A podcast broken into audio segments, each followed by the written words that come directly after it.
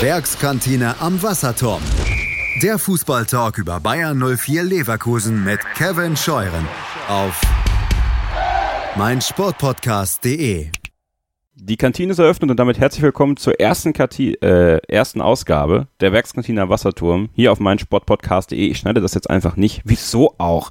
Es gehört dazu nach einer nach einem harten Jahr für Fans von Bayern und für Leverkusen ist es mal Zeit, das neue Jahr einzuläuten. Natürlich ein bisschen auf das zurückzuschauen, was war, ein bisschen auf das vorauszuschauen, so gut wir zumindest können. Es ist der 1.1.2019. Mein Name ist Kevin Scheuren und ich begrüße ganz herzlich den, der im Bully-Special sehr häufig für Bayern und für Leverkusen bei mir in der Sendung ist und auch bereits mit mir eine Kantine gemacht hat, nämlich die letzte, die es hier zu hören gab. Eliano Lucem. Hallo Eliano. Hi, freue mich, mal wieder dabei zu sein. Ja, ich freue mich. Jahr. Ja, ich freue mich auch. Ich freue mich tatsächlich auch auf das neue Jahr. Ne? Also jetzt, wo Heiko Herrlich endlich weg ist und äh, man sich auf Peter Bosch freuen darf, tatsächlich. Ich freue mich auf ihn. Warum, das erkläre ich euch später noch. Ähm, bin ich einfach froh, dass 2018 rum ist äh, in Sachen Bayern und für Leverkusen und äh, bin guter Dinge, dass es 2019 besser werden kann. Bevor wir jetzt auf eine äh, größere Analyse der Hinrunde gehen, wie ist denn dein Gefühl jetzt, Anfang 2019? Ja, also es ist so ein bisschen äh, positiv und negativ klar. Äh, man freut sich immer, wenn dann so ein Jahr vorbei ist. Aber es ist auch eine kleine äh, Ungewissheit dabei, eben weil der neue Trainer jetzt da ist. Man weiß nicht so genau, ähm, ja, was bringt er jetzt für neue Ideen rein, wie fruchten die und so. Und am liebsten hätte ich jetzt schon, ja. irgendwie am 2. Januar ein Spiel von Leverkusen, am liebsten, um einfach ein äh, bisschen mehr Gewissheit zu haben. Aber ich freue mich auf jeden Fall, äh, es ist ein kleiner Umbruch stattgefunden und ähm, wie der sich dann auswirkt, das werden wir dann sehen, aber dementsprechend ist dann auch die Vorfreude. Da. Ganz genau. Trainingsstart ist am 4. Januar und äh, es steht noch nicht fest, ob es ins Trainingslager geht oder so. Und auch noch keine Testspiele. Also das ist sehr interessant. Äh, was ich gehört habe aus dem, aus dem Dunstkreis ist, dass man mit Heiko Herrlich wohl dabei geblieben wäre und kein Trainingslager gemacht hätte, aber man jetzt vielleicht noch was Schnelles organisieren will. Macht ja auch Sinn.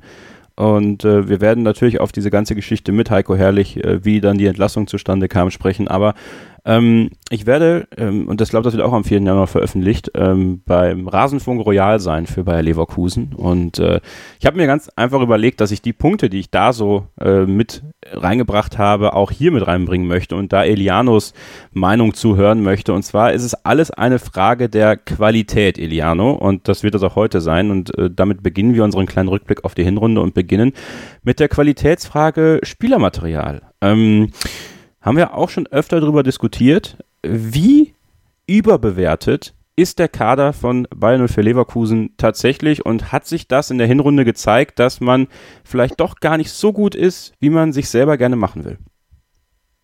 Ja, die Frage ist auf jeden Fall berechtigt, wenn man sich allein äh, ja, die Ergebnisse beziehungsweise dann jetzt auch die Platzierung anguckt. Ähm, das ist definitiv nicht äh, das, was man sich erhofft hat das Ziel war ganz klar, ähm, Champions League, Platz 9 ist es jetzt nach 17 Spielen geworden. Und äh, jeder sagt, wow, Kader, super toll, ähm, beziehungsweise hat es dann auch vor der Saison gesagt. Und ähm, ja, dementsprechend kann man schon auf die Idee kommen, dass der Kader ein bisschen überbewertet ist. Allerdings kann ich mich damit nicht ganz so anfreunden, weil ähm, der Kader besteht halt immer noch fast ausschließlich aus äh, A-Nationalspielern, beziehungsweise die, die Stammelf würde sich aus äh, A-Nationalspielern ausschließlich zusammenstellen können, äh, weil wir haben elf äh, ja, an der Hand. Und ähm, deswegen denke ich schon, dass die Qualität auf jeden Fall da ist. Ähm, und würde nicht sagen, dass der unbedingt, äh, dass der Kader unbedingt überbewertet ist. Ähm, Gerade auch, weil äh, die Mannschaft es dann auch irgendwie an, äh, angedeutet hat, was sie kann, eben in Spielen wie gegen Bremen oder gegen Gladbach das kommt dann auch nicht ganz von ungefähr, wenn man dann auf einmal so zwei Mannschaften, die sehr gut in Form sind, äh, einfach mal so mit einem Kantersieg aus ihrem eigenen Stadion weghaut.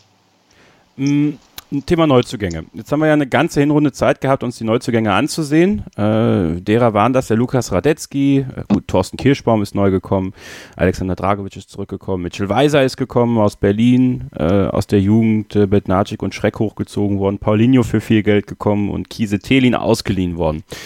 Welcher dieser Neuzugänge hat dich restlos überzeugt. Hat das überhaupt jemand geschafft oder würdest du sagen, äh, Teile dessen, was da gemacht worden ist von Jonas Bold, Rudi Völler, ist äh, ein Stück weit auch vielleicht nach hinten losgegangen? Ja, also äh, Kritik ist definitiv da, ähm, beziehungsweise Platz zur Kritik ist definitiv da. Ich würde einfach mal sagen, Lukas Radetzky war definitiv der Beste. Ähm, ja. Das war äh, abzusehen. Äh, ist ja für, für keine Ablösesumme damals, ähm, da sein Vertrag ausgelaufen ist, in Frankfurt äh, gekommen. Und dafür, ich glaube, er hat keinen riesigen Bock äh, gemacht, soweit ich mich richtig erinnern kann, äh, in der Hinrunde. Und deswegen ist der bei mir ganz klar auf Platz 1. Ja, und dann kommen halt so Spieler wie eben Mitchell Weiser oder Kiese Telin, die einfach ja sehr weit unter den Erwartungen geblieben sind. Äh, Weiser vor allem, weil äh, er dann auch für sehr viel Geld geholt wurde für einen, äh, für einen Rechtsverteidiger und eigentlich ja dann doch relativ viel dem schuldig geblieben ist, was man sich von ihm erhofft hatte und äh, wurde dann auch relativ schnell, beziehungsweise ja doch phasenweise dann äh, von Lars Bender, als äh, der ja eigentlich bekanntermaßen äh, Mittelfeldspieler ist, dann auch wieder als Rechtsverteidiger ersetzt. Ähm, das sagt eigentlich alles über, über Mitchell Weisers Hinrunde aus. Zuletzt hat er sich für mich ein bisschen stabilisiert. Ähm, und gut, Kiese Telin ist, glaube ich, ja, war nicht anders zu erwarten. Mhm. Ähm, relativ äh, ja, glücklos geblieben, hat einfach nicht die Qualität, sind wir mal ganz ehrlich. Paulinho ist noch 18, ähm, habe mich sehr über sein Tor in der Euroleague gefreut, äh, aber auch da sollten wir uns nicht, sollten, oder würde ich sagen, sind wir nicht zu voreilig, von dem kann man sich trotzdem noch einiges erwarten. Wenn wir über das Spielermaterial sprechen, können wir natürlich auch über Positives sprechen. Und ich glaube, da können wir Kai Havertz äh, ganz, ganz oben nennen. Alle Spiele gemacht, äh, wirklich nur ganz selten ausgewechselt worden, wenn überhaupt. Und äh, ein echter, ja, ein echter Fixpunkt bei Bayern 0 für Leverkusen. Zu Recht auch. Also es ist höchstwahrscheinlich der beste Fußballer, den wir seit Jahren unter dem Bayerkreuz hatten, der auch aus der eigenen Jugend kommt, der zumindest ja ein großes Stück bei uns auch ausgebildet worden ist. Und dann ist halt die Frage, wer konnte noch wirklich überzeugen? Und äh, da habe ich mal so ein bisschen bisschen durch den Kader geschaut. Ähm, für mich Gewinner der Hinrunde, neben Kai Havertz, äh, Alexander Dragovic. Kannst du gleich auch gerne noch was zu sagen? Ich finde, äh, der hat irgendwie was zurückgewonnen in Leverkusen, was man Spielfreude nennen kann. Äh, wir haben uns noch äh, bei der letzten Kantine darüber unterhalten, dass man ihn nie lachen sieht. Und ähm, das hat sich geändert. Irgendwas ist bei ihm passiert, weswegen er doch ähm, wieder Bock bekommen hat, bei Bayer zu kicken und hat auch das Vertrauen von Heiko Herrlich bekommen. Ich bin gespannt, ob das unter Peter Bosch dann genauso sein wird. Im Mittelfeld ich fand Charles Arangis in der Hinrunde, wenn er denn gespielt hat, richtig gut. Hat mir sehr gut gefallen. Ähm, und dann weiter vorne, neben Kai Havertz, muss ich ganz ehrlich sagen, in der Offensivreihe hat mich keiner überzeugt. Ähm, und gut, beim Tor stimme ich dir natürlich vollkommen zu. Lukas Radetzky, das ist eine klare Verbesserung auch zu Bernd Leno, muss man einfach sagen. Ähm, wie siehst du es in den Mannschaftsteilen? Wer waren für dich Gewinner und auch deine Meinung zu Havertz, Dragovic und Co.?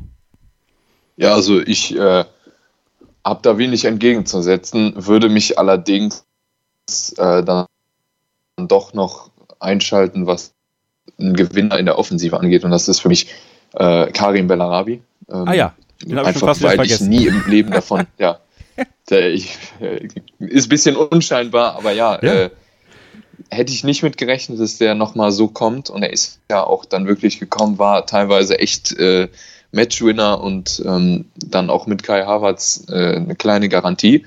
Das hätte ich nicht gedacht. Ähm, und deswegen würde ich den auf jeden Fall auch noch äh, da reinschieben wollen. Ähm, Kai Havertz, klar, braucht man nicht drüber zu reden, ist einfach, ja, habe ich nicht mal Worte für, ist einfach überragend. Also äh, da geht mir halt echt das Herz auf, wenn ich den spielen sehe. Ähm, macht einfach Bock, dem bei, bei der Arbeit zuzusehen. Ähm, ist jetzt auch sehr, also äh, Hinrunde ist sehr glücklich gelaufen, hat die meisten Tore in allen ähm, Wettbewerben geschossen mit, äh, ich glaube, neun Treffer waren es dann. Ja. Und war dann auch wirklich einfach der, das Prunkstück der Mannschaft. Und mit 19 Jahren ist das schon wirklich was Besonderes. Ähm, Dragovic stimme ich dir auch absolut zu. Äh, ich habe das immer ein bisschen ähm, bis zuletzt auch noch sehr, sehr skeptisch gesehen, weil er ja. immer wieder so, so, eine, ja, so eine kleine Unsicherheit drin hatte. Aber ähm, so in den wirklich in den letzten drei, vier Spielen war es wirklich richtig ordentlich und bin ich auch sehr glücklich darüber, dass er ähm, sich da verbessert hat, weißt weil du? er ist halt auch dann. Hm? Weißt du, was mein, ähm, wo er bei mir den Durchbruch geschafft hat? Das war beim äh, Spiel in äh, Lanaka. Da hat man ja alles gehört, okay. was man, wenn man es im Fernsehen gesehen hat. Und mhm. ähm, es gab diese Phase, wo es halt nicht so lief, wo er dann alle aufgerüttelt hat. Und das hat mir so dermaßen gefehlt, dass aus der Abwehr mal jemand kommt und alle mal kurz zur Sau macht und alle mal aufweckt. Und das hat er da gemacht. Und dann kam die bessere Phase, dann hat sich das alles ein bisschen stabilisiert. Da hat er mein Herz komplett erobert. Davor war ich auch noch skeptisch, ja, okay. da war es dann um mich geschehen. Weil das hat mir gefallen. Im nächsten Spiel hat er wieder einen Bock gemacht. Gut, das passiert. Mhm. Aber äh, für den Moment da hat es mir sehr gut gefallen. Ja, das ist mir nicht aufgefallen. Also äh, müsste ich nochmal nachschauen, aber das glaube ich dir natürlich. Und ja, äh, wenn es dann so ist, perfekt. Und äh, so kann es dann auch weitergehen. Und Arangis? Ja, ist ja ziemlich schwer in die Saison gekommen, ähm, aber hat, hat das Mittelfeld belebt. Ähm, aber äh, unbedingt als Gewinner würde ich ihn jetzt nicht bezeichnen, aber war natürlich, äh, hat, also man hat sein Fehlen auf jeden Fall äh, bemerkt in den ersten Spielen, aber äh, es war bei ihm dann eher Normalleistung, um es okay. mal, mal so zu sagen. Normal sehr gut oder stabil, so. fand ich zumindest. Dann, wenn wir das so sagen, wie es war, dann fallen da natürlich einige Spieler so ein bisschen durchs Raster, wo man auch gedacht hätte, hm, qualitativ hat man sich da mehr erhofft. Und äh, da bei mir ganz, ganz vorne Jonathan Tah und Wendell in der Abwehr, die beide weit unter dem geblieben sind, was sie eigentlich imstande sind zu leisten. Vor allem Jonathan Tah. Ich habe kein wirklich gutes Spiel von Jonathan Tah im Kopf. Und das finde ich schon ziemlich hart. Also ich finde ihn auch von der Körpersprache her in der, in der Hinrunde ganz, ganz schrecklich. Ähm, auch wie er teilweise dann auch gegen Berlin in Frankfurt Bälle verschenkt hat und ähm, ja, so eine, diese Körperhaltung, dann diese, dieser, dieser lässige, Entschuldigung, Handbewegungsgruß und sowas, aber pff, also da, das war schon ziemlich hart ähm, und vorne ähm, im zentralen Mittelfeld, gut, Lars Bender, Julian Baumgartlinger, Dominik Kor, da weißt du, was du kriegst, das ist mal gut, mal nicht so gut, auf jeden Fall immer auf jeden Fall mit Herz dabei. Und vorne da müssen wir natürlich dann das Fass aufmachen, wenn wir über Julian Brandt, Leon Bailey, ähm, aber eben auch Kevin Voller und Lukas Alario sprechen, ähm, von denen sich keiner so richtig, finde ich, ins Rampenlicht gespielt hat, wo man bei Lukas Alario vielleicht noch ihm zugute halten kann, dass Heiko Herrlich jetzt nicht so richtig wusste, was er mit ihm wirklich anfangen will. Also das war zumindest mein Eindruck. Lässt er ihn mal mit Volland spielen, da funktionierte das ganz gut. Lässt er ihn ohne ihn spielen, kriegt er halt von der Seite kaum so richtig Unterstützung leider. Also da, wie du schon am Anfang gesagt hast, sind viele Spieler dann doch irgendwie ihrer Qualität schuldig geblieben in der Hinrunde. Und da muss man dann auch, äh, und das hat Matthias Sammer schon auch richtig gesagt, die Mannschaft hinterfragen.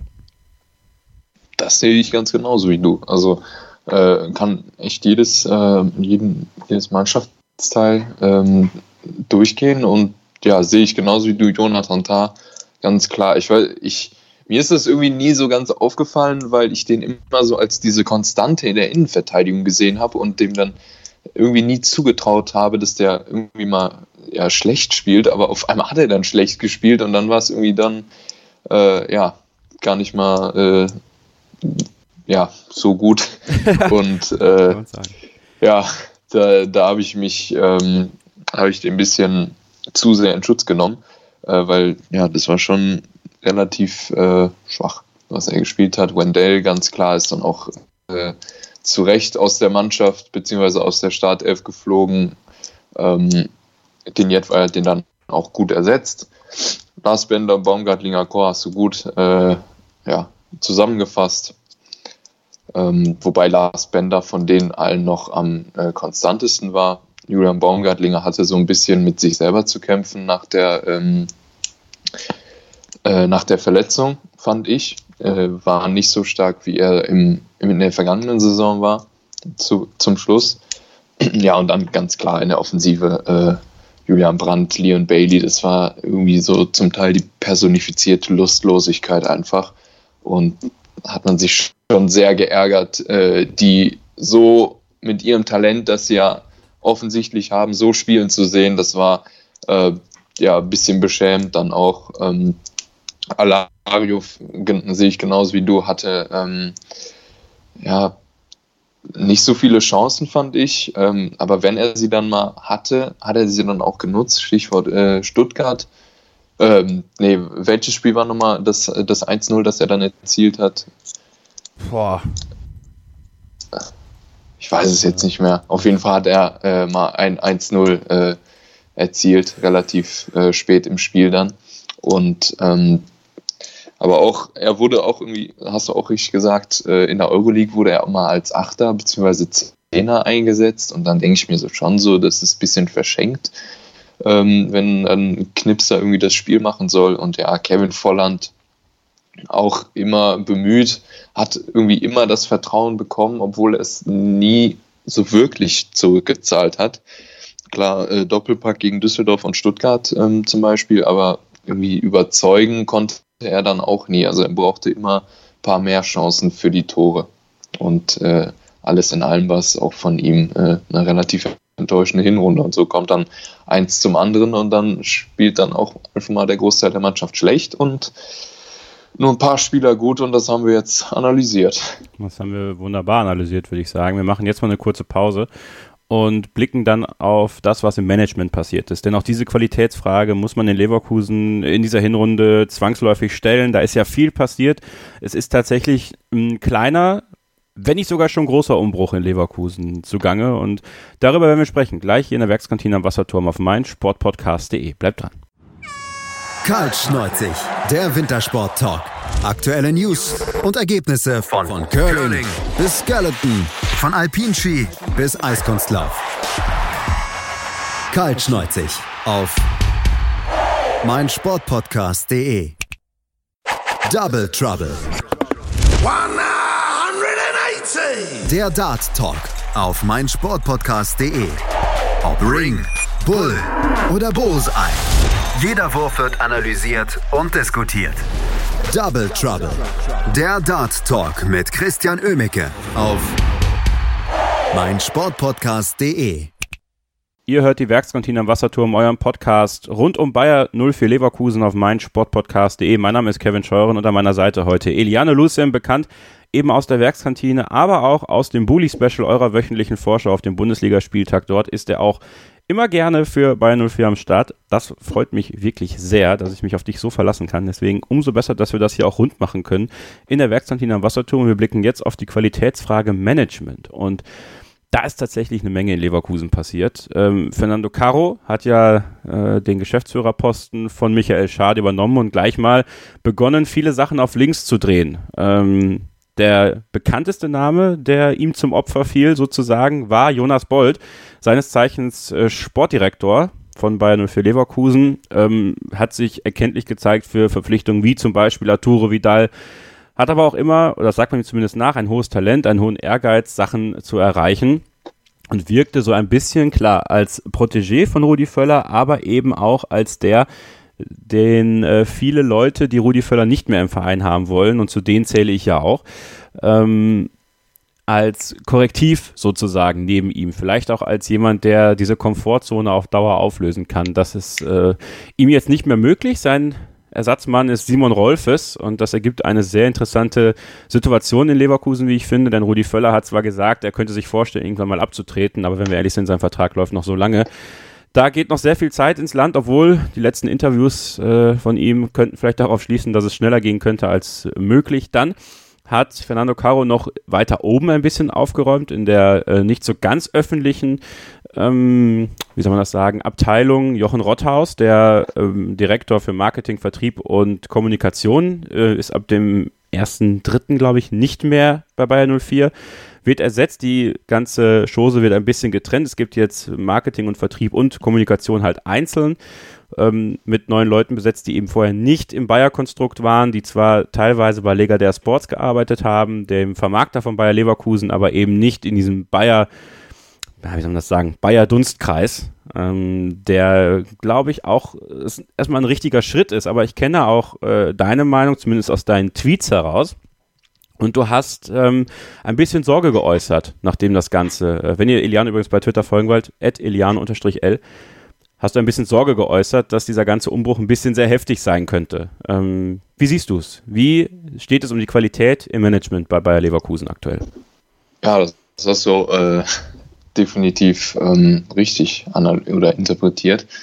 Ähm, ja, es ging mir irgendwie so ein bisschen zu schnell und es ist auch irgendwie so, Winter ist eigentlich auch gar nicht mal so der richtige Zeitpunkt dafür, finde ich zumindest äh, erstmal alles ähm, umzukrempeln, weil wir sind mitten in der Saison, äh, haben ja noch ganz gute Chancen, die Ziele zu erreichen. Äh, zumindest, also in der Bundesliga ist es ein bisschen äh, nach hinten gerückt, aber Euroleague und äh, DFB-Pokal sind wir ja noch ganz gut dabei. Und äh, jedenfalls, ja, weiß ich nicht ganz genau, was ich davon halten soll. Also die zwei Personalien im Marketing und Vertrieb und Kommunikation würde ich mal bisschen außen vor lassen, weil ich mich damit äh, noch gar nicht so gut beschäftigt, äh, beschäftigt habe.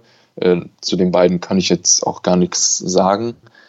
Ähm, das Einzige, was es für mich so ein bisschen sagt, ist, dass äh, Fernando Caro anscheinend so die Führungsetage so ein Stück weit an sich reißen möchte und äh, sie nach seinem Gusto äh, aufziehen möchte. Und das sehe ich dann ein bisschen skeptisch, weil ähm, Fernando Caro mag ein ganz guter Manager sein, aber in der Bundesliga ähm, ja, hat er eindrucksvoll bewiesen, dass er noch keine Erfahrung hat. Und äh, deswegen, ja, äh, ist da auch äh, ein gewisses Risiko, wenn man dem das Ganze in die Hand legt. Ähm, bleibt abzuwarten, ne, wie sich das entwickelt. Vielleicht äh, ist, auch, ist, es auch eine gute Entscheidung. Das, dazu kann ich halt nichts sagen. Äh, ja, Jonas Bolt, dass er weg ist, finde ich persönlich äh, schade, weil ich ähm, sehr überzeugt von ihm bin. Ja. Ähm, das äh, erkennt man, glaube ich, auch ziemlich gut. Äh, aber gut, sei es drum, äh, wollte nicht weitermachen, das muss man akzeptieren. Die genauen Beweggründe muss man dann auch so hinnehmen. Und ja, mit Simon Rolfes würde ich dann gern weitermachen. Ist ein Mann für mich überragend. Ähm, allein was das Persönliche angeht, äh, sehr, also wenn man im Gespräch mit ihm ist, sehr, sehr aufmerksam, sehr interessiert auch. Ähm, und von daher mache ich mir, was die, Persö die persönliche äh, Ebene angeht, ähm, bei ihm keine Gedanken, dass er äh, einen guten, gutes, äh, guten Job machen wird. Ähm, ja, aber er ist halt auch relativ uner äh, unerfahren ähm, war jetzt die letzten drei Jahre gefühlt alles, was man im Fußball sein kann, ob es jetzt Berater ist, TV-Experte, dann jetzt noch Leiter in der Jugend und Entwicklung bei Leverkusen, ähm, hat definitiv seine Erfahrungen gesammelt und seinen Weg gemacht. Und ähm, ja, ich äh, weiß es nicht genau. Also ich traue ihm das auf jeden Fall zu, weil er sehr äh, wissbegierig ist und auch äh, lernfähig. Ähm, wird aber, denke ich, noch einiges brauchen. Und die Sorge, die ich bei ihm habe, ist, dass bei ihm so ein bisschen die Schlitzohrigkeit fehlt, ähm, dass man als äh, Manager braucht, was Jonas Bolt irgendwie in Perfektion konnte, dass äh, ja so ein bisschen skrupellos auch äh, Verträge zum ähm, zu, zugunsten des Vereins auszuhandeln. Äh, wenn ich da an Lukas Alario denke, der Deal mit dem, äh, mit dem dritten Verein quasi, wo Leverkusen dann noch Geld äh, bekommen hat und die Ablöse drucken, drücken konnte. Und ja, äh, das bleibt abzuwarten, ob äh, Simon Rolfes das auch kann. Ich traue es ihm auf jeden Fall zu, äh, aber er wird, denke ich mal, noch ein bisschen Zeit brauchen und ähm, wird sich interessant, äh, wird sicher interessant sein, wie sich der äh, Umbruch dann gestaltet. Genau.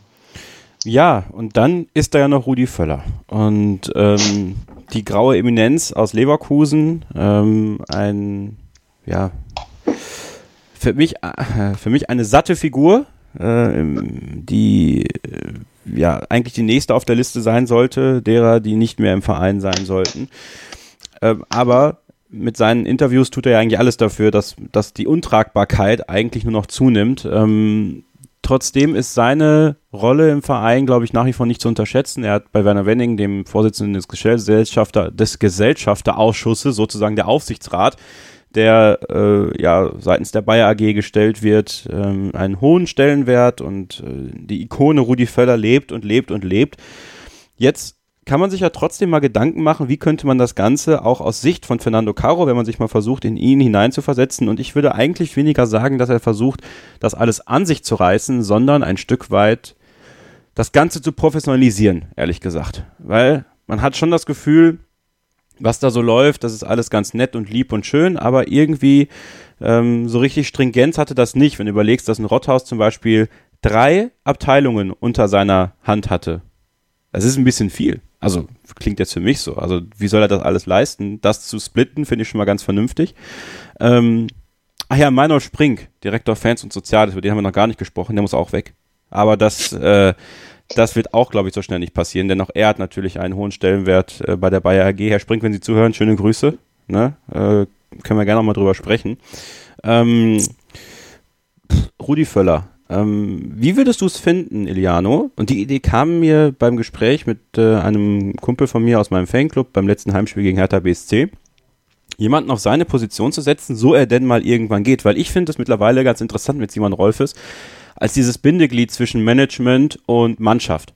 Als Sportdirektor einfach da auf der Bank zu sitzen, er, er, er weiß, wie Spieler ticken, er weiß, wie er vielleicht auch da ein bisschen, bisschen was einbringen kann. Und auf die Position von Rudi Völler, dem Geschäftsführer, jemanden zu setzen, der vielleicht aus einem anderen Sport kommt. Meinst du, das wäre was in Leverkusen, was möglich wäre, zu sagen, wir versuchen das mal, jemanden aus dem Basketball oder, oder Eishockey, ähnlich wie Werder Bremen das man mit Thomas Eichin gemacht hat, ähm, auch in Leverkusen zu machen, um eben mal auch einen frischen Wind, auch eine frische, und das habe ich gesagt, Ideologie reinzubringen. Weil diese Völler-DNA, dieses, diese, diese, das, was mir fehlt manchmal, diese letzte Gier auf diesen Erfolg, das geht halt schon auch von ihm aus. Und auch da muss Matthias immer wieder recht geben, diese Komfortzone, die wird schon vorgelebt. Und äh, da ein bisschen was zu verändern, das finde ich ganz spannend. Glaubst du, das ist was, erstmal, würdest du das auch gut finden? Ähm, und glaubst du, das ist überhaupt machbar in Leverkusen? Ja, ich würde äh, gerne ein bisschen weiter ausholen, weil ich da äh, auch noch so meine Meinung dazu habe. Ähm, und zwar, wie ich das jetzt sehe, ha haben sich die Karten so ein bisschen neu gemischt in der äh, Führungsetage. Anscheinend gab es irgendwelche Machtverhältnisse oder Machtstrukturen oder Konflikte ähm, zwischen Bolt, Herrlich, Caro. Ähm, das wurde jetzt anscheinend alles aufgelöst. Ähm, Völler hat da immer zwischen, äh, zwischendrin gehangen und äh, hat versucht, irgendwas noch zu retten und zu verteidigen und weiß ich nicht was. Und jetzt, wo das alles so ein bisschen neu gemischt wurde, ähm, beziehungsweise aufgelöst wurde, haben sich die Karten neu gemischt.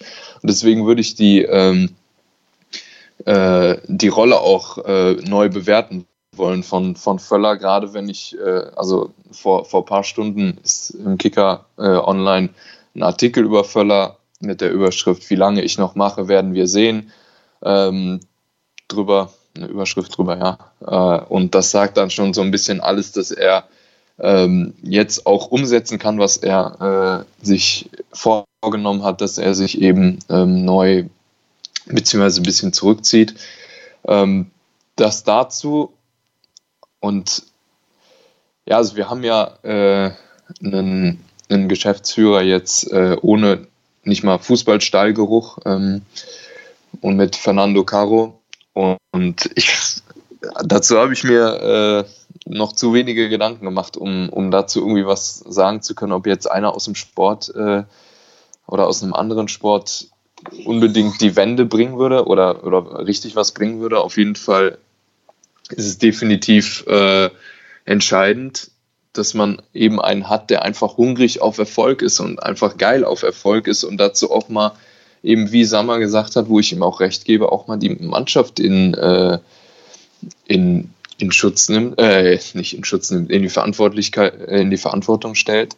Und ja, äh, so einen braucht es dann. Und äh, aus welchem Sport der kommt, ist dann eigentlich äh, relativ egal. Also es kommt halt äh, eher auf sein, seinen Ehrgeiz an und nicht äh, auf seinen Hintergrund, finde ich.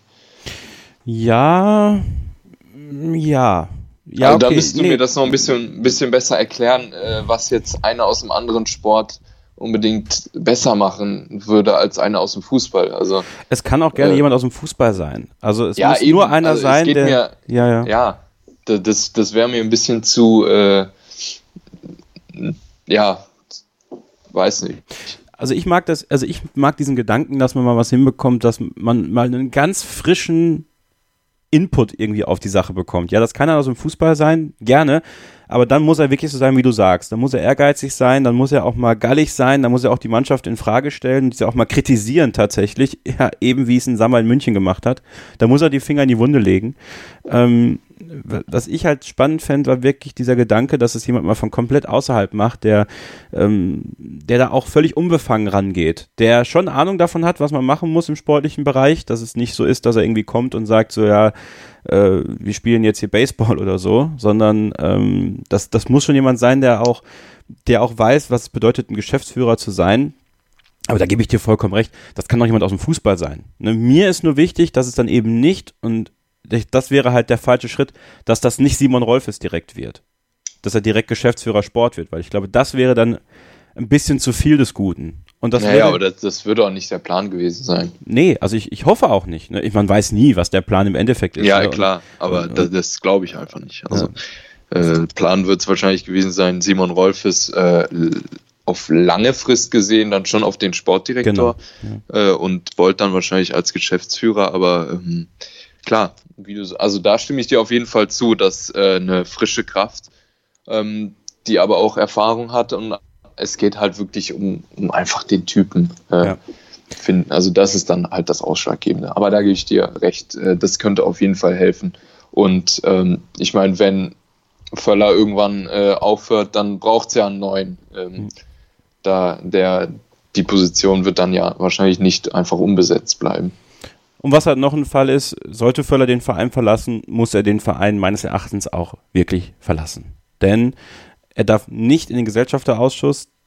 Dann gibt es nämlich die Gefahr, meines Erachtens nach, dass wir eine Art Tönnies bekommen in Leverkusen, der zwar immer, also der zwar nicht da ist im Tagesgeschäft, aber wenn es eine Frage gibt, dann der auf jeden Fall was dazu sagen wird. Und ich finde, man, wenn man, wenn man sich von Völler trennen sollte irgendwann oder wenn Rudi Völler sagt, ich, ich höre auf, dann muss es meiner Meinung nach auch eine komplette Trennung sein, ähm, denn das könnte schwierig werden auf kurz oder lang. Ich habe ein bisschen das Gefühl, dass zum Beispiel so ein Werner Wenning sagt, ich hole ihn in den Gesellschafterausschuss und wenn ich irgendwann aufhöre, wird Rudi Völler äh, Chef im Gesellschafterausschuss. So, und dann hast du ja immer noch nicht diese Veränderung, denn wenn wir mal ehrlich sind, der Fisch stinkt vom Kopf. Also ganz oben muss es ein Umdenken geben, weil wenn das nicht passiert, und das ist nochmal eine ganz andere Frage, dieses Konstrukt mit der Bayer AG, und wie kann ein Unternehmen wie die Bayer AG 3000 Leute entlassen, aber gleichzeitig ein 25 Millionen Projekt machen? äh, ein Fußballprojekt, ein, ein Vanity Project, würde man im Englischen sagen. Ähm, auch das ist wiederum etwas. Ich glaube, das, das wird sich in den nächsten Jahren auch noch mal ein bisschen, bisschen ändern können und vielleicht sogar schwierig werden für die Bayer AG, oder? Ja, durchaus. Also ähm, ist äh, nicht mal so falsch, dass der, ähm, dass der Fisch vom Kopf stinkt. Ja. Äh, sehe ich, ja, doch, sehe ich genauso und deswegen äh, bin ich halt auch äh, oder ist halt auch eine gewisse Vorfreude da, äh, dass halt jetzt sich auch mal was getan hat und das ist ja offensichtlich so. Ich meine, äh, wichtige Posten sind jetzt neu besetzt und ähm, Karten werden neu gemischt und deswegen äh, bin ich mal gespannt. Äh, gewisses Risiko ist halt trotzdem immer da, aber das musst du halt eben eingehen, sonst äh, wird es halt nie was. Ähm, und ja, was jetzt Rudi Völlers äh, Rolle nach äh, Bayer beziehungsweise nach dem, äh, dem Geschäftsführerposten angeht, dazu kann ich relativ wenig sagen. Klar, aber ich könnte mir, ähm, das wird dir wahrscheinlich dann nicht gefallen, könnte mir dann schon vorstellen, dass er im Gesellschafterausschuss äh, kommen wird. Ähm, aber das äh, wird dann wahrscheinlich nur er wissen. Da hast du vollkommen recht, das würde mir nicht gefallen. ich ganz ehrlich. Das äh, konnte man fast erahnen. Ich finde es okay. Es muss auch konträre Meinungen geben. So muss das sein. Wir machen eine kurze Pause und dann sprechen wir über den Trainer und über den neuen Trainer und über das, was wir in der Rückrunde ja, überhaupt erwarten dürfen. Hier in der Werkskantine am Wasserturm, dem Podcast rund um Bayern und für Leverkusen auf meinsportpodcast.de. Bleibt dran. Willkommen bei meinsportpodcast.de. Nach fünf Jahren harter Arbeit und viel Schweiß und Tränen haben wir uns im Jahr 2018 endlich selbst gefunden. Wir sind Podcast. Wir bieten euch die größte Auswahl an Sportpodcasts, die der deutschsprachige Raum so zu bieten hat. Über 20 Sportarten, mehr als 45 Podcast-Serien, über 9000 veröffentlichte Podcasts und über 5 Millionen Podcast-Downloads allein im Jahr 2018. Das ist einfach nur Wahnsinn. Gemeinsam mit euch freuen wir uns auf ein spannendes und sportliches 2019. Danke, dass ihr alle dabei seid. Wir sind Podcast. Wir sind mein Sportpodcast.de. 100% Sport. Jederzeit auf Abruf. Auf mein Sportpodcast.de. Ihr hört die Werkskantine am Wasserturm, der Podcast rund um Bayer Leverkusen hier auf meinsportpodcast.de. Kevin Scheuren und Ediliano Lucem mit einer kleinen Hinrundenanalyse und ja, wir werden natürlich auch noch den kurzen Ausblick wagen müssen oder zumindest das, worauf man ausblicken kann. Denn so viel ist ja nicht bekannt nach der Entlassung von Heiko Herrlich, außer dass Peter Bosch, der ehemalige Trainer von Ajax Amsterdam, die er einst ins Europa League Finale geführt hat und Borussia Dortmund da, wo es äh, ja ein paar Spieltage richtig gut war und dann komplett den Bach runterging und für ihn auch schnell zu Ende war, dann doch seinen Weg nach Leverkusen findet. Peter Bosch, der eigentlich auch schon äh, vor äh, Heiko Herrlich nach genau. äh, Leverkusen kommen sollte, aber sich dann für Borussia Dortmund entschieden hat, ist nicht der erste Trainer, der sich erst für bei Leverkusen entschieden hat und dann zu Borussia Dortmund gegangen ist. Grüße an Jürgen Klopp. Ähm, also das, das hat schon auch eine gewisse Story zwischen Leverkusen und Dortmund, ja auch in Sachen Spielern, Sokrates ja. zum Beispiel, Aubameyang, Moritz Leitner auch. Moritz Leitner, also viele Spieler, viele Trainer, die da schon hin und her äh, gehen sollten oder eigentlich woanders hin, aber sei es drum, Heiko Herrlich ja auch Dortmunder Vergangenheit gehabt als Spieler. Woran ist Heiko Herrlich deiner Meinung nach am Ende gescheitert? Ist er daran gescheitert, dass er die Mannschaft nicht mehr erreicht hat? Ist er daran gescheitert, dass ihm die Neuzugänge, die er haben wollte, nicht gegeben worden sind. Ist er an sich selbst gescheitert? Wie, wie würdest du es am Ende des Tages, und es war eine Entlassung, die abzusehen war, die auch meiner Meinung nach richtig war zum jetzigen Zeitpunkt, der beste Zeitpunkt, der es, den es noch gab, auch wenn viele sagen, es gab schon bessere Zeitpunkte, vielleicht im Sommer, als Jonas Bold ihn schon eigentlich vor die Tür setzen wollte, um Peter Bosch zu holen, oder nach den, vor den Länderspielpausen etc. pp. Aber Klar, diese zwei Siege jetzt am Ende noch, sieht vielleicht doof aus, aber trotzdem für mich die richtige Entscheidung, Heiko Herrlich zu entlassen. Deine Meinung dazu? Ja, definitiv ähm, überfällig die Entscheidung. Das ist, äh, da lasse ich mich ungern auf eine Diskussion ein. Ähm, einfach, es hat einfach nicht mehr gereicht. Also, ähm, ich habe es auf Twitter geschrieben. Ähm, es war in der Hinrunde den einzigen Schritt, den Leverkusen nach vorne gemacht hat, war am Ende zwei Schritte nach hinten. Und das, darauf spreche ich dann dass, äh, die beiden Siege gegen Bremen und Gladbach an, die wir vorhin auch schon thematisiert haben. Ähm, ja, und wenn, wenn man das dann erkennt, und das muss man dann irgendwann erkennen, und irgendwann war es dann offensichtlich mit Platz 9 nach der Hinrunde, dann reicht es einfach nicht mehr. Und es gab einfach viel zu viele Aspekte oder viele Aspekte, warum Heiko Herrlich es dann nicht mehr gepackt hat. Ähm, ich habe bei ihm immer diesen, diesen Stück Mut äh, ver, vermissen lassen, beziehungsweise vermisst. Ähm, er war einfach ja in seiner Entscheidung, in seiner Entscheidung nie mutig genug, äh, hat sich irgendwie zu sehr auf die äh, falschen Spieler oder hat zu sehr auf die falschen Spieler vertraut. Wenn ich da dann halt auch mal an Kevin Volland denke, da hätte ich dann öfter gerne Lukas Alario gesehen. Ähm, und ja, also den äh, Kader, was du vorhin gefragt hast, also auf den Kader kann er sich äh, oder mit dem Kader kann er eigentlich äh, keinen Kritikpunkt ähm, haben, weil ich finde, der war für den Spielstil, den er spielen lassen wollte, mit diesem 4-2-3-1 ist der Kader eigentlich äh, ja, dann doch perfekt geeignet. Ähm, es gab eigentlich auf jeder Position genügend ähm, Optionen, dann auch was die Qualität anging. Und ja, äh, am Ende dann auch eine taktische Frage. Er hat wieder äh, immer nur dieses 4-2-3-1 spielen lassen und es war dann einfach spielerisch so mau. Er hat, ähm, ja, man hat bis heute keinen wirklich stringenten Plan dahinter gesehen, ähm, den, den Heiko Herrlich seiner Mannschaft äh, aufdrücken wollte. Und ich weiß nicht, ob du es genauso gesehen hast, aber mhm. ich habe bis heute irgendwie kein wirkliches taktisches Stilmittel herausgefunden, das Heiko Herrlich, äh, Heiko Herrlich, Heiko Herrlich ähm, ja irgendwie erfolgreich benutzen wollte. Und deswegen kommt dann eins zum anderen und äh, ja, äh, am Ende ist die Entlassung richtig und ähm, ja, nachvollziehbar. Das ist tatsächlich auch so, dass ich nicht das Gefühl hatte, dass Heiko Herrlich tatsächlich der Mannschaft ähm, was mitgegeben hat, wo man jetzt auch sagen wird, das bleibt. Ähm, Eben. Und der war ja jetzt anderthalb Jahre ja. da und hat es halt nicht geschafft, der Mannschaft einen Stempel aufzudrücken. Und es war ja am Ende auch immer äh, spielerisch einfach scheiße, muss man einfach sagen. Ja. Es war nicht schön anzusehen. Wenn ich da an Schalke denke, da kotze ich heute noch. Ja, das war das schlimmste Fußballspiel der letzten Jahre. Also ja. ich glaube, schlimmer war nur äh, das Spiel gegen Eintracht Braunschweig einst in Leverkusen. Ja. Das war, glaube ich, das letzte Spiel unter ja, Sami Hüppi. 1-1. Ken, Ken nee, nicht das letzte. Oder das vorletzte. Aber eins der Le das, das letzte war gegen Hamburg, äh, ah, ja. Freitagabend. Ja, Ken Reichel hat damals das 1-0 für für Braunschweig gemacht. Das war Schöner Volley-Schuss. Spiel. Schreckliches Spiel. Ich glaube, der erste Torschuss von Bayern 04 damals in der 65. Minute oder so. Also mhm. dramatisch. Ähm, und, ich glaube, Elfmeter-Tor. Ja, Ding, genau. Ich. Ja.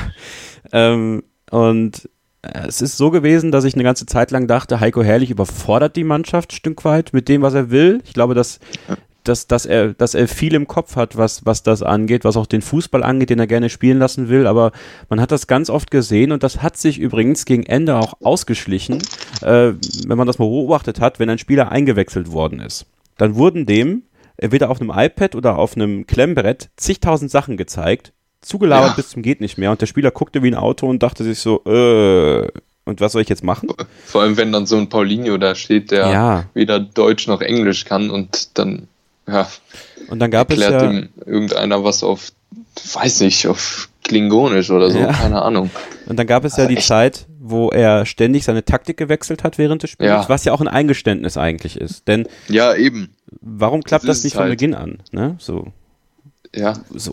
und auch, also auch gegen, also gegen RB Leipzig war es für mich einfach die Höhe, wo in einer Halbzeit drei Formationen gespielt wurden und dann denke ich mir schon so, ey, Junge, ja. Was ist denn da los? Es ist völlig also, wild und, und die Mannschaft wirkte auch völlig verunsichert dadurch. Das hat man aber auch in Leipzig total gemerkt. Also da ging ja. gar nichts mehr. Ja, da war es wirklich offensichtlich. Da brauchst du nicht mal äh, einen Trainerschein für. Ja. Da konntest du es einfach sehen. Dass, also das war wirklich die Höhe. Und äh, ja, zuletzt hat er dann ja, zuletzt war es tatsächlich okay der Plan war eigentlich immer ganz gut. Ähm, der hat dann sehr, sehr bedacht gespielt und vorne hat dann halt einfach mal die individuelle Klasse den Unterschied gemacht, wenn ich da an Augsburg oder Stuttgart denke. Aber dann gab es wieder eine klare, eine klare, sehr klare Niederlage gegen Frankfurt. Äh, die hatten ähm, in der zweiten Halbzeit sieben Riesenchancen und äh, das war fast schon eine Deklassierung und dann hast du wieder gesehen, reicht doch nicht. Und daran ändern dann auch die letzten beiden Siege nicht, nichts. Und tatsächlich kannst du schon die Kritik äußern, die wir auch übrigens schon in der Kantine, in unserer letzten Kantine geäußert haben, könnt ihr im Archiv auf äh, meinsportpodcast.de nachhören, dass ähm, man nicht gelernt hat aus dem, was sich eigentlich schon in der Rückrunde letztes Jahr angedeutet hat. Und nicht umsonst wollte Jonas Bold Heiko Herrlich schon im Sommer Eben. entlassen. Denn meine, jeder, jeder, jeder hat Platz 5 gesehen und war okay, super. Nein, aber auch wie sie es verspielt haben. Wie genau, sie ja. Platz 4 verspielt haben, war eine Sauerei. Eine ja. Sauerei, eine bodenlose gegen, Frechheit. Oh, wenn ich gegen das Spiel gegen Bremen denke, ey. Ja. Und selbst dann noch gegen Hannover, wo du echt eingeladen wurdest. Haben, du kannst es nicht nicht oder du kannst es nicht vergeigen. Nein. Nicht nicht vergeigen, so rum.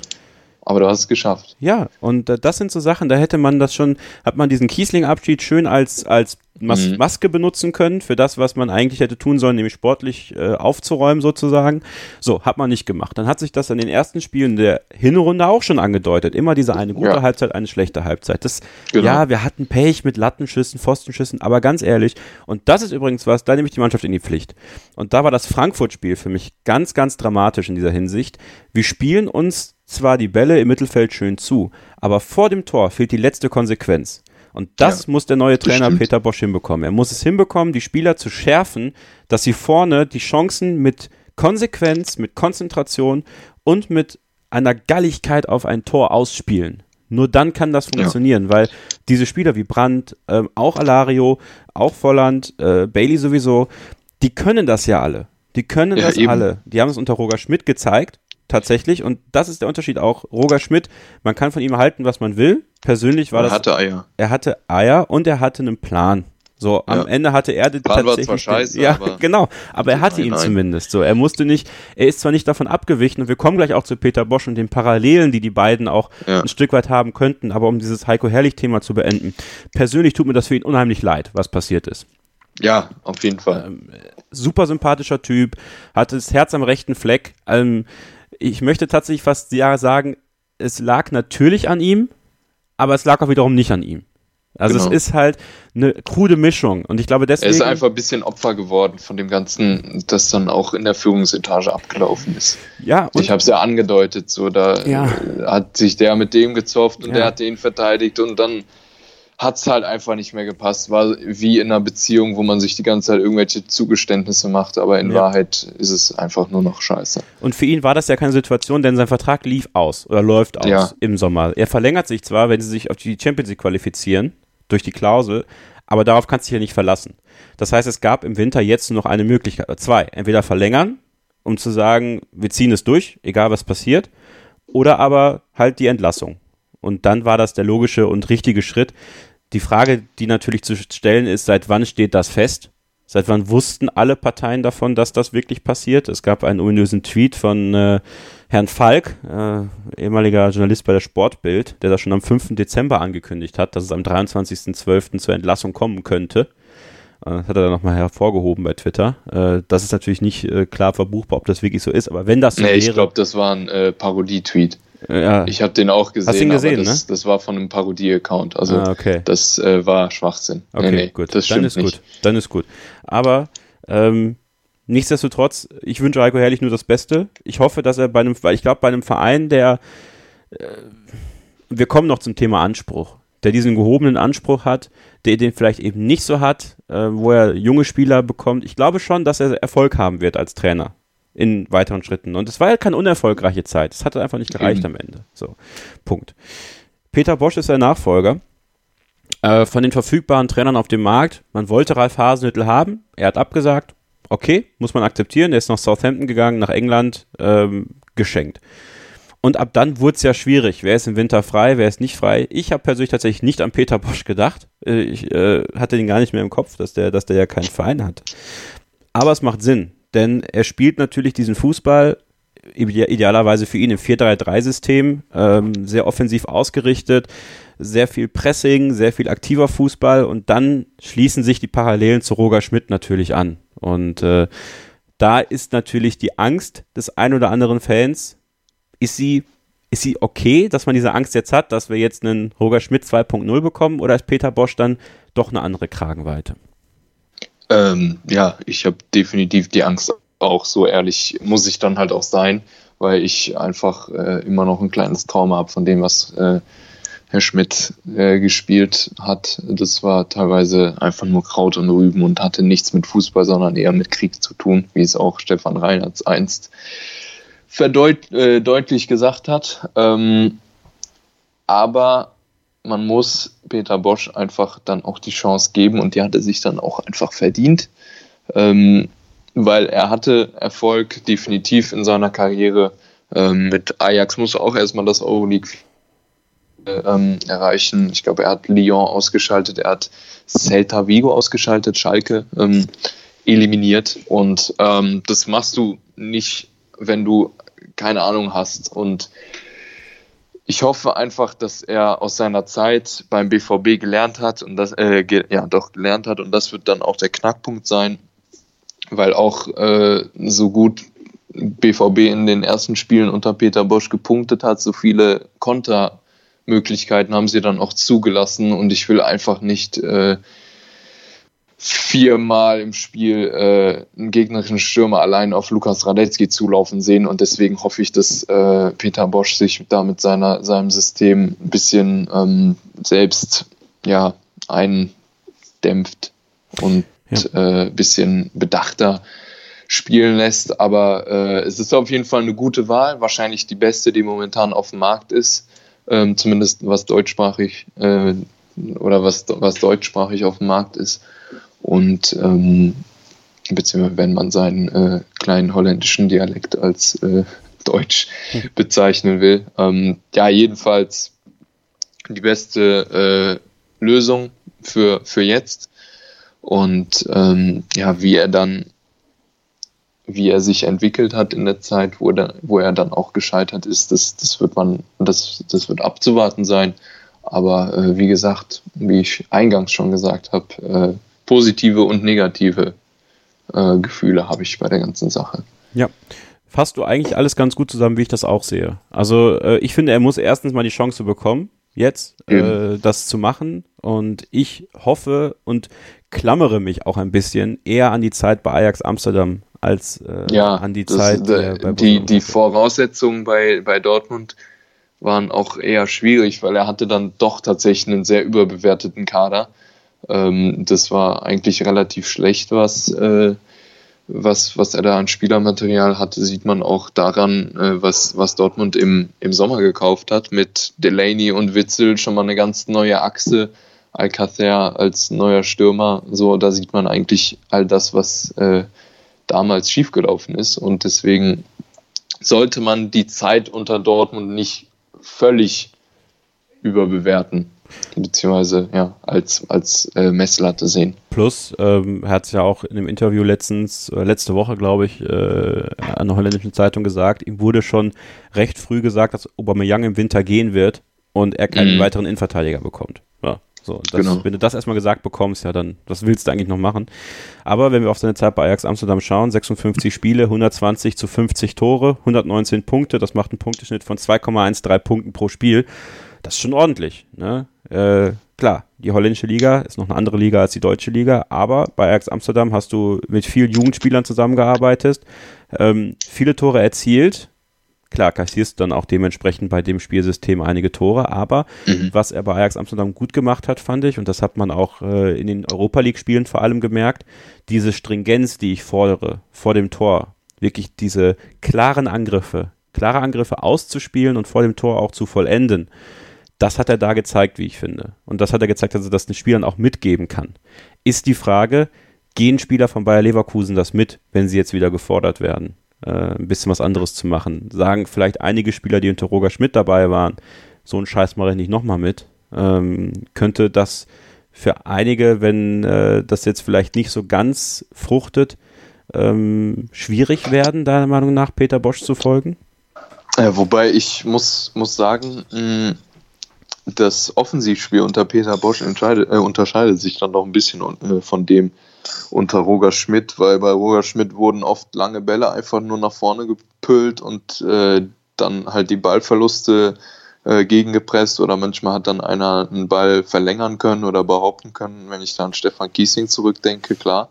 Äh, Peter Bosch versucht das Ganze eher so äh, flach zu lösen, spielerisch zu lösen. Und das ist und, gut. Das ist gut. Ja, Eben, das kommt dann auch den äh, technisch starken Spielern von Leverkusen einfach zugute. Und ich bin einfach mal ehrlich, wenn er das Spielern von Ajax Amsterdam mitgeben kann, dann kann er es auch von Spielern von Bayern 04 Leverkusen mitgeben. Also sagen wir mal ehrlich, äh, der Kader muss und ist einfach bei Leverkusen in allen Belangen besser als der damals von Ajax Amsterdam. Und deswegen äh, fordere ich das auch von ihm ein, dass er äh, das den Spielern genauso mitgibt. Ich bin sehr gespannt. Also ich, ich, ich, ich fände es sehr interessant sowieso. Also ähm, Twitter ist ja auch ein Hort der, der äh, ich sag mal, Experten von anderen Vereinen, die dann mhm. meinen, sagen zu können, wie es dann auch bei Leverkusen laufen wird mit Peter Bosch. Und, ja, ich habe äh, alles gelesen. Also Wahnsinn, von äh, wird Krachen scheitern bis zu Jetzt sind wir äh, Meister. Wird, wird Meister, ja. Und äh, keiner kann es dann wirklich genau sagen. Es liegt einfach bei Bosch und an den Spielern, äh, wie Bosch das vermittelt und wie die Spieler es aufnehmen und äh, umsetzen. Ich meine, eins ist klar, trotzdem ähm, kann man, um das zusammenzufassen, sagen, der Zeitpunkt, das jetzt zu machen, noch ein paar Wochen zu haben, um so ein bisschen miteinander zu arbeiten, sich kennenzulernen, finde ich, ist allemal besser, als ihn während der Saison zu holen. Und äh, das irgendwie. Da, da sind wir beim, beim Punkt, den wir eigentlich noch ansprechen wollten, ja. eben der Zeitpunkt genau. Äh, der Entlassung. Äh, ja, für Peter Bosch ist es wahrscheinlich super. Also, wenn er jetzt äh, noch zwei Wochen Zeit hat, glaube ich, äh, an Training, ja. äh, paar Testspiele noch machen kann, das äh, wird ihm nicht schaden ähm, und wird auch wahrscheinlich besser sein, als wenn er an einem Donnerstag geholt werden worden wäre und an einem Sonntag schon das nächste Ligaspiel anstünde. Deswegen ja, für ihn ist es gut, für Leverkusen, um, um das nochmal noch mal, äh, abzurunden, wären andere äh, Zeitpunkte wahrscheinlich besser gewesen. Äh, wobei Heiko Herrlich muss man ihm dann auch zugute äh, kommen lassen, beziehungsweise äh, an, ankreiden. Zugute halten. Klingt zu negativ. Zugute halten, genau. Dass er dann doch nochmal ordentlich gepunkt hat zuletzt ja. und Leverkusen in eine relativ starke ähm, Ausgangsposition für die Rückrunde geholt hat. Ja, für Bayer Leverkusen startet die Rückrunde mit einem Heimspiel gegen Borussia München-Gladbach, dann geht es zum VfL Wolfsburg und dann zu Bayern München. Also direkt mal drei Spiele gegen drei Mannschaften, äh, dies zu schlagen gilt, die gar nicht so einfach zu schlagen sind. Und da kommen wir dann nach einer kurzen Pause noch zu unserem letzten Punkt, nämlich welchen Anspruch kann ein Fan von Bayer Leverkusen an die Rückrunde stellen? Bleibt dran, hier bei der Werkskantine Wasserturm auf meinsportpodcast.de. Hallo, mein Name ist Florian Fritsch, ich bin European Tour Professional. I'm David Coulthard. Hallo, mein Name ist Christian Schenk. Ich bin Zehnkampf-Olympiasieger. Die Profis am Mikrofon. Immer und überall. Auf meinsportpodcast.de. Anwurf. Der Handball-Talk. Dein tägliches Update zur stärksten Liga der Welt. Auf meinsportpodcast.de.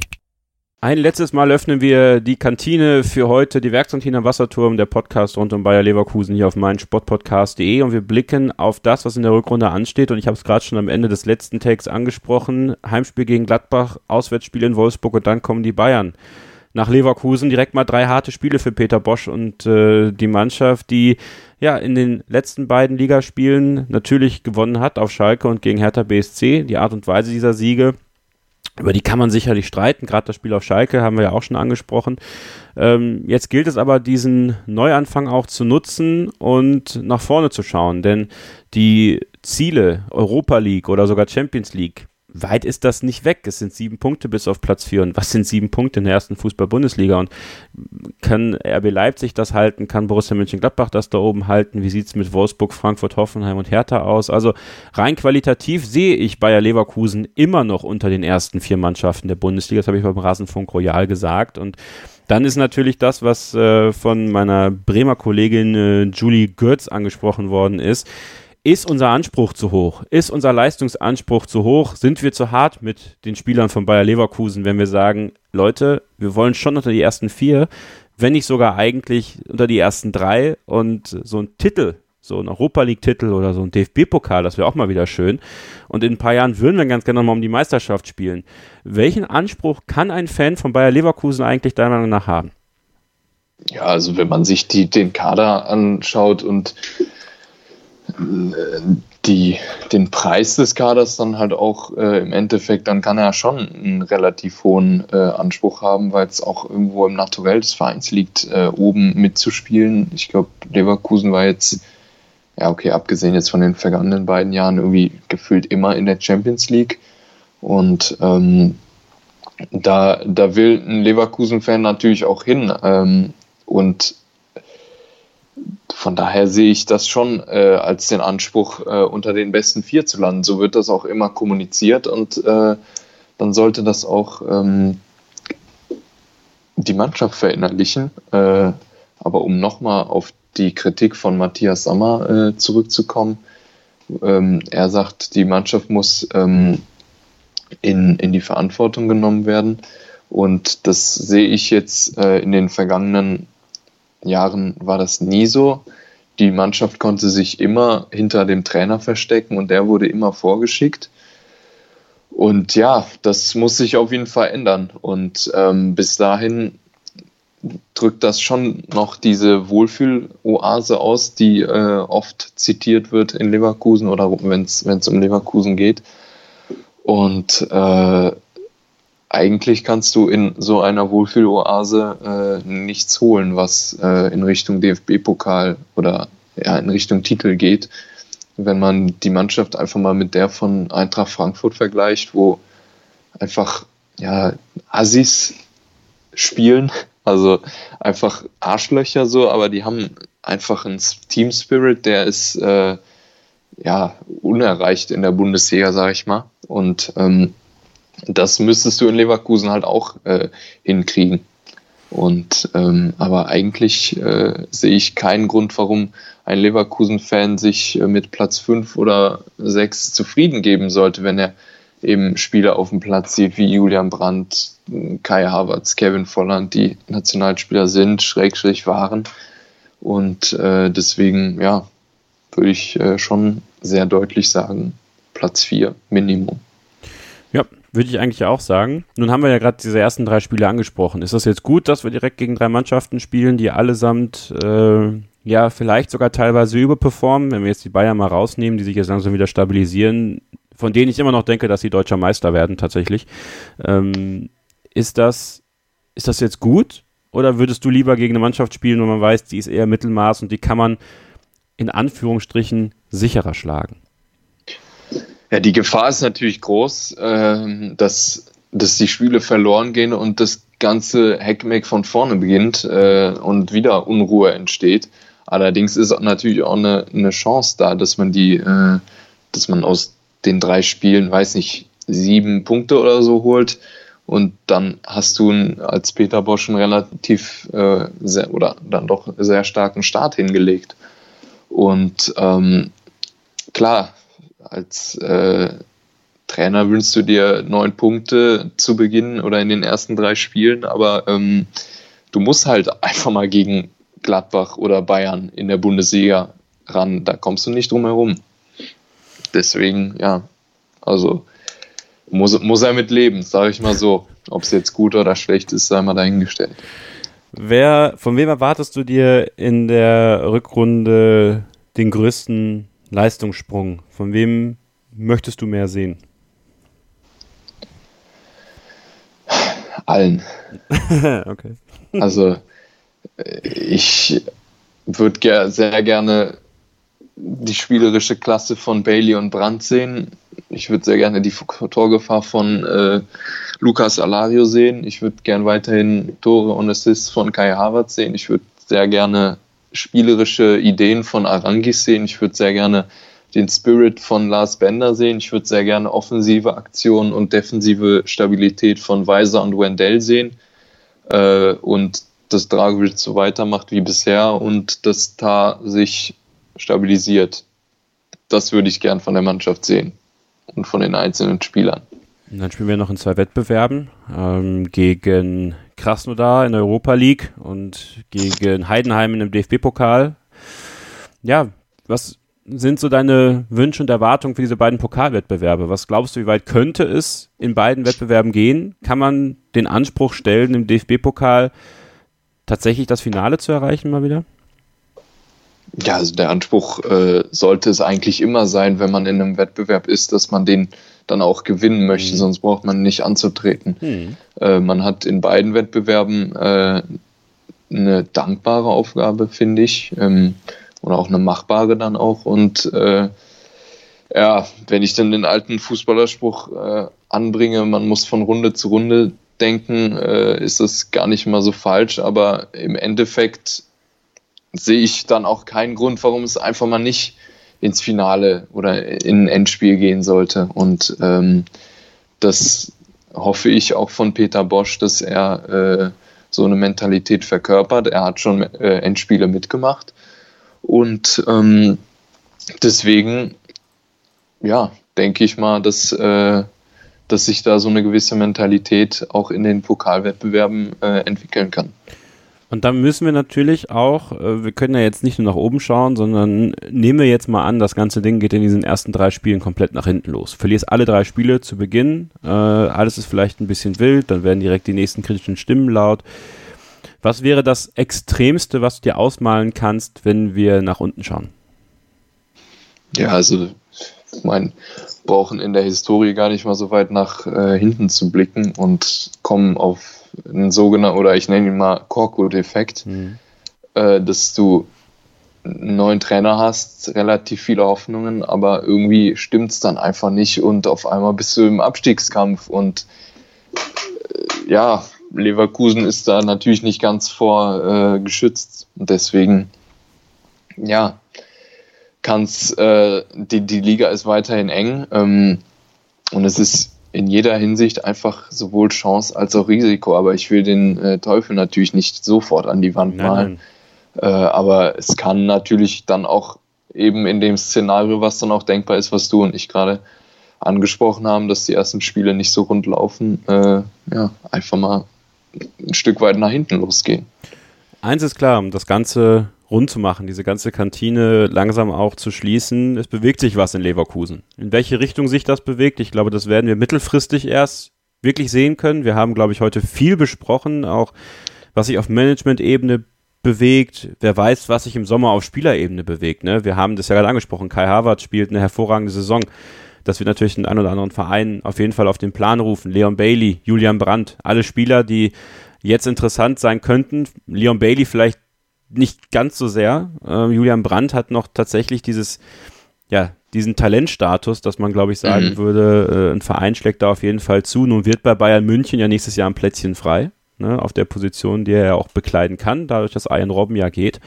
Vielleicht wird es dann auch äh, beim einen oder anderen Spieler im Sommer heißen, je nachdem, wie es aussieht, ähm, ich verabschiede mich aus Leverkusen und dann haben wir noch einen anderen Umbruch vor uns. Ähm, es ist eine bewegte Zeit, ne? Das stimmt. Also wenn Champions League nicht erreicht wird und wieder äh, 20 Millionen fehlen und äh, die Spieler kannst du dann auch nicht, äh, im, den kannst du dann auch nicht immer sagen, ja, nächstes Jahr, greifen wir richtig an. So, das äh, hat ja irgendwie so ein Ablaufdatum und äh, wenn da so ein Tar oder so, der hat das jetzt auch schon ein paar Jahre mitgemacht, genauso wie ähm, Julian Brandt. Weiß nicht, wie, wie lange die sich das dann noch antun wollen. Ich meine, die haben ja auch eine Karriere vor sich und äh, denen kann der Club auf gut Deutsch dann irgendwann egal sein, so, so, so, so, so hart es klingt. Eine ganz interessante Frage, die mich, äh, die, die, die, die Max Jakob Ost mir stellte im Rasenfunk Royal, äh, könnt ihr euch dann auch da dann anhören, was ich dazu gesagt habe. Ähm, so Spieler wie Brandt und Tar, ähm, die sind ja noch in Leverkusen. Obwohl man eigentlich schon vor Jahren gedacht hätte, die verlassen den Verein mal. Ähm, eben weil wir uns dann vielleicht nicht für die Champions League qualifiziert haben, weil wir uns mal auch nicht für die Europa League vielleicht qualifiziert haben, was auch immer. Wie bequem ist es eigentlich, in Leverkusen zu bleiben für die? Und wäre es nicht aus Sicht des Vereins tatsächlich, wir würden vielleicht Qualität abgeben, ja, aber seien wir mal ehrlich, so ein Brand oder ein Bailey, wie sehr helfen die uns eigentlich? Dass man nicht sagen könnte, wir sorgen dafür, dass die Spieler unterkommen, wenn sie sagen, wir würden wohl uns überlegen, dass wir gehen, aber ähm, dass man auch seitens des Vereins sagt, ist natürlich jetzt auch hart, wenn man das so sagt, aber ihr helft uns jetzt auch nicht mehr so viel weiter. Ja, das ist äh, definitiv auch ein Punkt. Und da komme ich auch wieder zu, äh, zu meinem Lieblingsbeispiel, Eintracht Frankfurt. Da hast du solche schönen Spieler einfach nicht und da hast mhm. du einfach Mentalitätsmonster. Und dann musst du dir auf den Plan rufen, vielleicht fehlen die in Leverkusen. Einfach mal solche, so, so, solche Arschlöcher, wie sie letztes Jahr mit Prinz Boateng und dieses mhm. Jahr auch noch wieder mit Rebic und Kostic haben, die dann vielleicht nicht die einfachsten Jungs sind, aber einfach eine Mannschaft irgendwie pushen können, wenn, wenn sie, wenn es läuft. Und ähm, beziehungsweise auch wenn es nicht läuft. Äh, Frankfurt hat ja auch äh, oder lief ja auch Gefahr, äh, dass die Saison in Sand gesetzt wird, wenn ich da an den Saisonbeginn denke. Ja. Aber trotzdem musst du dir dann wirklich überlegen, ja, so wie du es gesagt oder so wie die, worauf die Frage dann hinauslief, äh, holst du dir lieber dann Qualität oder Mentalität? Oder ja, ja, eins geht, eins geht ja in, ins, ins andere über. Also was eben. Ne, also ich finde, also vielleicht gehen wir auch zu hart mit einem wie Julian Brandt um, aber wenn man, ja, wenn man ihm, wenn man ihm in die Augen schaut, manchmal bei so manchem Zweikampf denke ich halt, bist du jetzt gerade eigentlich da oder guckst, wo guckst du hin? Ja, eben. So, das ja. ist, das ist so das, ne, ich mag ihn ja irgendwie. Ne, auf seine Natürlich. Weise. Aber Ja, das ist dann so, ich finde, das muss sich ein Fußballer dann auch gefallen lassen, tatsächlich. Für das Geld, also ne, da klingt ja wieder dieses, ne, für das Geld, was sie verdienen und Mhm. für das, was sie leisten müssen, würden wir wahrscheinlich brennen da unten. Ähm, Ja, das stimmt. äh, und man hat dann das Gefühl so, die nehmen das dann hin und sagen sich, ja, dann gehe ich zum Bankautomaten, nehme die Prämie und gehe. So, also Ja. das ist halt so dieses naive Fußballfan-Gefühl, was man dann hat, Das weißt stimmt. du? Und das, das entfernt einen aber dann auch. Ich war in dieser Hinrunde, vielleicht das zum Abschluss, ich war so entfernt von Bayer Leverkusen wie seit Jahren nicht mehr. Ja, Aus ich vielen auch. Gründen. Genau dasselbe Gefühl hatte ich auch, weil, ich einfach teilweise nicht das Gefühl hatte, dass da eine Mannschaft auf dem Platz steht, die miteinander spielen und oder auch kämpfen möchte. Ja. Das Und tat weh das- auch. ja. Das, das tat weh, Ja. das zu fühlen, weil ich hatte zum ersten Mal auch das Gefühl, es trifft mich nicht, wenn ich kein Spiel sehe. Es trifft mich nicht, wenn ich, Mhm. wenn ich nicht ins Stadion gehe, weil äh, ich war einfach enttäuscht. Ich war so richtig tief traurig über das, was da passiert ist. Und Ja, und man hatte viele Chancen, um die Mannschaft dann auch mal hart anzugehen in der Öffentlichkeit als Verantwortlicher, aber das wurde dann versäumt. Und ja, dann hat man zugelassen, dass Heiko Herrlich äh, kritisiert wurde und dann war es immer und immer wieder ein Abwärtsstrudel. Und selbst als es dann lief, lief es dann auf einmal nicht mehr. Und äh, so kommt dann halt eins zum anderen. Und im Endeffekt schießt du dann einfach Scheiße da. ja. Ich, äh, tatsächlich habe ich aber jetzt durch die Verpflichtung von Peter Bosch und, und äh, was ich mir erhoffe sozusagen, es kann natürlich sein, dass es komplett dann wie ein Kartenhaus zusammenbricht, was man sich jetzt so an Hoffnungen auch macht und an Ja, eben. Aber ich spüre eine neue Wie gesagt, Energie. Chance und Risiko. irgendwie. Ja, aber ich spüre bei mir persönlich jetzt eine neue Energie. Weißt du, wo ich sage, so jetzt kann man nochmal frisch anfangen und sagen, komm, ähm, hoffentlich wird's besser. Äh, aber diese Hinrunde war echt super schwer und auch schon, wie gesagt, da, ziehe ich ja auch den, den, die Rückrunde letztes Jahr mit rein, wie man da die Champions League verspielt hat Mhm.